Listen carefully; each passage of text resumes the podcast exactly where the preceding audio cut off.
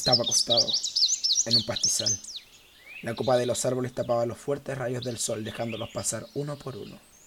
Los pájaros cantaban, la brisa soplaba, haciendo que los árboles rozaran entre sí y abundaba el olor de la lluvia recién caída. Pero de un momento a otro todo cesó. Hubo un silencio confuso. No entendí por qué los pájaros cortaron su canto, por qué los rayos del sol dejaron de alumbrar o por qué se detuvo la brisa. Y de la nada, las alarmas de emergencias y ametralladoras comenzaron a sonar por todo el campus.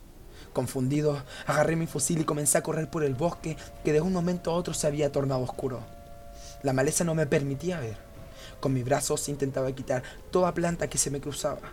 El sonido se amplificaba cada vez más. Con falta de aliento, lo único que podía escuchar eran los gritos de desesperación que a cualquier soldado le provoca pánico. Era un coro desarmado. Tantas voces juntas era confuso.